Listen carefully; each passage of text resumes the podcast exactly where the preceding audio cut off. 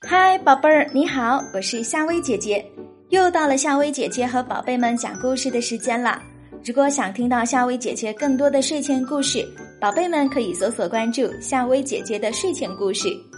今天晚上，夏薇姐姐和宝贝们讲的这个故事，名字就叫做《当一次小尾巴》。不管猪爸爸走到哪里，小小猪总是跟在爸爸的后面。小小猪的好朋友小刺猬对他说：“小小猪，你老是跟在你爸爸后面，你是你爸爸的小尾巴。”小小猪说：“我才不是爸爸的小尾巴。”小刺猬好奇的问：“那你是什么呢？”小小猪说：“你来当我们的小尾巴，你就知道了。”小刺猬笑着说：“好，我就来当一次你们的小尾巴吧。”猪爸爸走进院子里。拿起了扫帚，开始扫地，把垃圾扫进簸箕里。小小猪拿起簸箕，对爸爸说：“我来倒垃圾。”猪爸爸准备刷院墙，他泡了一桶石灰水。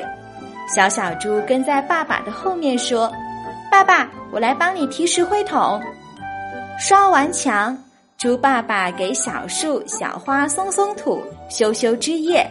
小小猪跟在爸爸后面，也轻手轻脚的给小树、小花松土、浇水、捉虫子。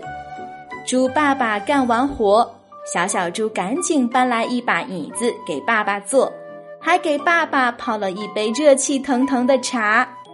猪爸爸喝着香香的茶说：“小小猪啊，真是我的好帮手。”这时，跟在后面的小刺猬乐了。